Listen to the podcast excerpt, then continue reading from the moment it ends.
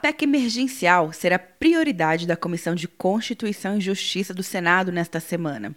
A presidente da comissão, senadora Simone Tebet, anunciou que a leitura do parecer da PEC emergencial será na quarta-feira. Duas audiências públicas que seriam feitas antes da leitura do parecer foram canceladas. A PEC emergencial faz parte do Plano Mais Brasil para conter o crescimento dos gastos públicos da União, estados, Distrito Federal e municípios.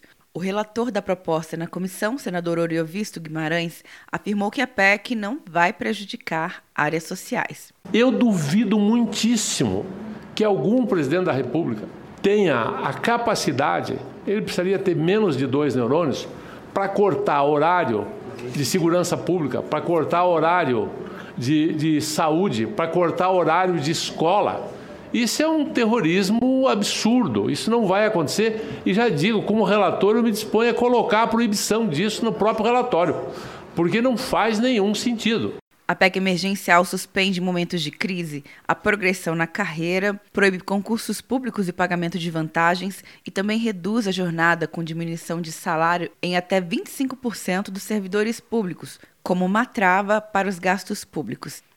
Atenção, você que fez o Enem! Sua nota pode valer uma bolsa de estudos de até 100% para os cursos de graduação à distância da Uninter. Isso mesmo! Até 100% de desconto em mais de 90 cursos. Transforme seu futuro. Acesse o site e inscreva-se agora. Uninter, a melhor educação à distância do Brasil. Uninter.com De Brasília, Luciana Castro.